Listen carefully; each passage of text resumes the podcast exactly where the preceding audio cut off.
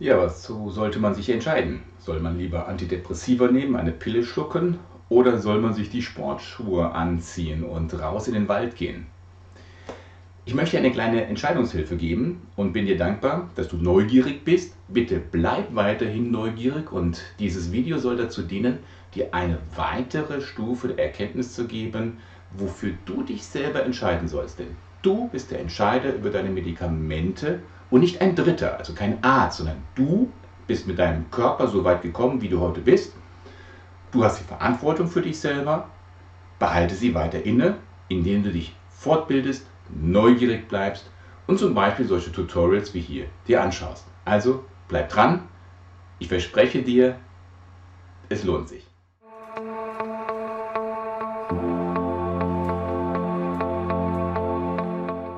Vielen Dank, dass du dran geblieben bist und du zeigst mit deiner Neugierde, dass du wirklich dich für dieses Thema interessierst. Ich möchte einen kurzen Einblick dazu geben, was sind Antidepressiva. Wir kennen sie seit 1957, die ersten TCAs wurden da entwickelt. TCA ist ein trizyklisches Antidepressivum. Es wurde von dem Schweizer Psychiater Kuhn entdeckt und ungefähr zu dieser Zeit, Ende 1957, Anfang 1958, gab es bei der Tuberkulosetherapie ein Monoaminooxylase-Hämmer, der MAO. Also TCA und MAO, das waren die ersten beiden Antidepressiva. Das waren tetrazyklische Antidepressiva. Später ein sehr häufig verwendeter Stoff, Anfang der 1980er Jahre, das sind die SSRIs, die selektiven Serotonin-Wiederaufnahmehämmer. Später gab es dann auch den selektiven Serotonin, Noradrenalin-Wiederaufnahmehämmer SSNRI und den selektiven Noradrenalin-Aufnahmehämmer SNRI. Und ganz in den neuesten Zeiten gibt es noch den Melatonin-Rezeptor-Agonist. So, das sind jetzt so verschiedene Wörter. Man hat festgestellt, kurz gefasst, dass ein erhöhter Serotoninspiegel zwischen den Nervenzellen, zwischen den Synapsen, da wo der chemische Botenstoff ist. Das Gehirn leitet elektronisch über das Axion, über die Nervenzelle, die Reize weiter. Aber von einer Nervenzelle zur nächsten sind es die Synapsen.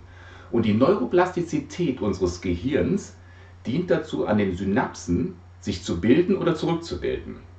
Pro Sekunde sind es zig, zigtausende Verbindungen, die sich entwickeln und wieder zurückbilden in unserem Gehirn. Unser Gehirn ist nicht statisch und das ist wohl die wichtigste ähm, Entdeckung der letzten 10, 20, 30 Jahre der Gehirnforschung, die Neuroplastizität. Denn woraus besteht das Gehirn? Es besteht nicht nur aus Gehirnzellen, sondern noch einmal, wir bestehen aus Millionen von Zellen, Gehirnzellen, aber die Zellen sind nicht direkt miteinander verbunden, wie man es eigentlich denken könnte, müsste ja eigentlich sich vorstellen, unser Gehirn ähm, müsste wegen der Effizienz, Effektivität nur aus Nervenzellen bestehen, weil der Strom rasend schnell sich weiter überträgt von Nervenzelle zu Nervenzelle. Aber unser Gehirn besteht nicht nur aus Nervenzellen, sondern die Verbindung zwischen Nervenzelle zu Nervenzelle heißt Synapse. Jetzt geht der elektrische Impuls einen Umweg ein, bremst ab, geht eine chemische Verbindung ein, Serotonin wird umgewandelt als Botenstoff, geht in die andere Zelle über, von Synapse zu Synapse zur Rezeptorzelle und dann wieder elektrisch. Und das ist viele, viele Jahre überhaupt nicht verstanden worden, warum dieser Umweg ist, denn normalerweise ist das doch ineffizient. Heute weiß man, unser Gehirn, wie das aufgebaut ist, effizient durch und durch durch das Lernen, allein durch das Anschauen dieses Videos, bilden sich bei dir in dieser pro Sekunde viele Tausende von neuen Synapsen. Andere werden zurückgebildet, neue bilden sich. Und du kannst dir diese Zahl merken, du hast an Synapsenverbindung im Gehirn circa 10 hoch 15. 100 Millionen Milliarden. Unglaublich, man könnte auch sagen, echt viele. Das ist eine gigantische Zahl. 10 hoch 15 Verbindungen von Synapsen. Unser Gehirn ist nicht statisch. So. Zwischen Gehirnzelle und anderer Gehirnzelle, Rezeptorgehirnzelle, kommt also ein Botenstoff. Das ist Serotonin. Und man hat festgestellt, dass wenn der Serotoninspiegel recht hoch ist, dann ist eine hohe Stimmung da. Also hat man gesagt, wenn, viele, wenn viel Serotonin dazwischen ist, im Synapsenzwischenspalt, muss man die Rezeptorzelle daran hindern, viel aufzunehmen oder zu resorbieren, weil das Serotonin wird normalerweise wieder resorbiert, um für den nächsten Übertragungsweg wieder da zu sein, zur Verfügung zu sein. Deswegen hat man den SSRI gefunden, gesucht und gefunden. Das ist also ein selektiver Serotonin-Wiederaufnahmehemmer. Und das ist eines der vier, fünf Bereiche von Antidepressiva, die wir heute kennen. Aber hört sich jetzt ja gut an, nur welche Nebenwirkungen hat es? Wer mich kennt, weiß, dass ich weder in die eine Richtung noch in die andere Richtung massiv hindrängen möchte. Nein, ich möchte weder das eine noch das andere präferieren. Aber man sollte sich bewusst sein, welche Nebenwirkungen Antidepressiva haben und die 50 Jahre Forschung, jetzt eigentlich ja schon länger, haben aber gezeigt, dass die Wechselwirkung von solchen Antidepressiva doch zu beachten sind. Wenn man auf der einen Seite von einem Ausdauertraining, und ich rede jetzt nicht von einem Leistungsausdauertraining, sondern von einem moderaten Laufen ohne Schnaufen, dann kannst du Folgendes als Nebenwirkung an dir, an deinem Körper feststellen. Eine gesunde Lunge, eine leistungsfähige Muskulatur, nachweislich eine Verbesserung deiner Psyche, eine Herzkräftigung, Konzentration wird gesteigert, also auch etwas mit der Psyche. Gesünderes Blut stärkt das Immunsystem, regt den Stoffwechsel an und du hast weniger Stress. Die Resilienz gegenüber Stress von außen ist einfach stärker. Welche Wechselwirkung, welche Nebenwirkungen haben Antidepressiva? Wir nehmen jetzt einfach mal das SSRI, das Sertralin, eines der häufigsten verschriebenen Antidepressiva, ein sehr bekanntes Mittel. Schwindel, Schlaflosigkeit und Müdigkeit. Und obwohl Schlaflosigkeit und Müdigkeit, Schläfrigkeit, Zittern, Sexualstörungen, Magen-Darm-Probleme wie Übelkeit, Erbrechen, Durchfall und Verstopfung, Appetitlosigkeit, Hautausschlag, Kopfschmerzen, Ohrensausen, Bauchschmerzen, Herzklopfen. Warum erwähne ich besonders Schlaflosigkeit und Müdigkeit? Weil eigentlich soll das ein SSRI, Sertralin, anregend wirken, stimmungsauffällend sein. Und als Nebenwirkungen kommen Schlaflosigkeit, Müdigkeit, Schläfrigkeit, Zittern, Sexualstörungen und so weiter. Wenn ich das so besonders betone, heißt das nicht, dass ich gegen ein Antidepressiva bin. Das möchte ich nicht sagen. Ich bin eher, vielleicht lehne ich mich jetzt persönlich hinaus, aber das ist meine ganz persönliche Meinung als Laufcoach, dass die Kombination in der richtigen Verhältnismäßigkeit entscheidend ist, ob du für dich persönlich einen richtigen Weg hast mit 10% Antidepressiva, 90% Sport oder umgekehrt.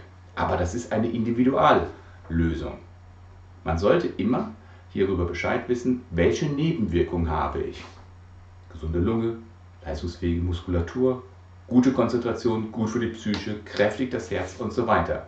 Du hast die Wahl. Aber was sagen die Studien darüber? Ist es nur etwas, was ich jetzt gerade vorgelesen habe, was vielleicht nur der eine oder andere vereinzelt hat? Oder kann man das auch belegen? Tja, was sagen die Studien? Gehen wir mal nach San Diego, der zweitgrößten Stadt von Kalifornien. Da gab es 2013 einen riesengroßen Kongress, der jährlich stattfindet, und zwar die Society for Neurology in San Diego. Und sie haben Folgendes publiziert. Es ging dort um eine Megastudie. Studie, Metastudie oder Meta-Analyse und Mega-Analyse.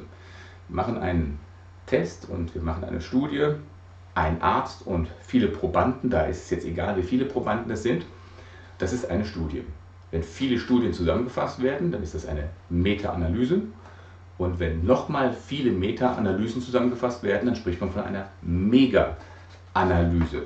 Man hat 39 Meta-Analysen zusammengefasst 1600 Studien, insgesamt 142.000 Teilnehmer über einen Zeitrahmen von 23 Jahren, was von einer sehr großen Evidenz zeugt.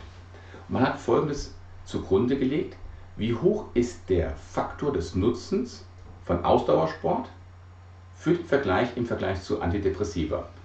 Man hat den Jakob Cohen Wahrscheinlichkeitswert oder Berechnungswert genommen, um eine Effektgröße anzulegen. Ganz interessant, was hierbei herauskam. 61.000 Studienteilnehmer wurden im Vergleich Ausdauersport mit Ängsten falsifiziert und 81.000 davon Ausdauersport im Vergleich zu Depression. Was hat denn der Cohen-Effektwert jetzt gezeigt? Im Vergleich zu den Ängsten Ausdauersport, Ängste war der Cohen-D-Wert 0,34. Das ist ein relativ geringer Nutzen. Er ist signifikant, aber gering signifikant. Bei den 81.000 Teilnehmern mit den Depressionen war das aber ganz anders. Ausdauersport zur Bekämpfung von Depressionen. Der Cohen-D-Wert war bei 0,56. Ein moderater, deutlicher Nutzen. Und das zeigt, dass der Nutzen gegen Depression allem Anschein größer ist durch Ausdauersport als gegen Angstzustände. Für jemanden, der mit Psychotherapie behandelt oder anders mit den Menschen in Verbindung tritt, ist das ein ganz, ganz interessanter Aspekt, dass das also bei Depressionen besonders aktiv wirkt. Und ganz nebenbei ist der Nutzen der körperlichen Bewegung, wird jetzt durch diese Mega-Analyse bewiesen, genauso hoch bei Depressionen und bei Ängsten wie bei der medikamentösen Behandlung und bei der psychotherapeutischen Behandlung. Was soll uns das jetzt also zeigen? Ich möchte mich bei dir bedanken dafür, dass du dir die Zeit genommen hast, diesem Video zu folgen. Und wenn du das einmal vergleichst mit den Nebenwirkungen, dann musst du für dich selber entscheiden, ob du die Nebenwirkungen Laufen in Kauf nimmst oder die Nebenwirkungen Antidepressiva. Oder ob du dein Laufen mit den Antidepressiva etwas unterstützen möchtest. Ich möchte dich zu keiner einzigen von diesen beiden ähm, Behandlungsarten alleinig hin motivieren, sondern es geht immer darum, was ist deine persönliche Situation, sprich die mit deinem Psychotherapeuten, mit deinem Psychiater, Psychologen, geh in dich, fühle in deinen Körper, denn du bist dafür verantwortlich, was mit deinem Körper geschieht. Ich hoffe, ich konnte dir einen Mehrwert bieten und wenn es das war, dann würde ich mich über ein Like, ein Abonnement auf diesem Kanal sehr freuen. Und wenn du mit mir in Kontakt treten möchtest, dann kannst du es auf der einen Seite über die werdewiderstark.de Webseite machen, über die Kommentarfunktion oder andere E-Mail, Skype, Zoom, wie immer du möchtest. Vielen Dank für deine Aufmerksamkeit und sage immer wieder, bleib neugierig. Alles Gute.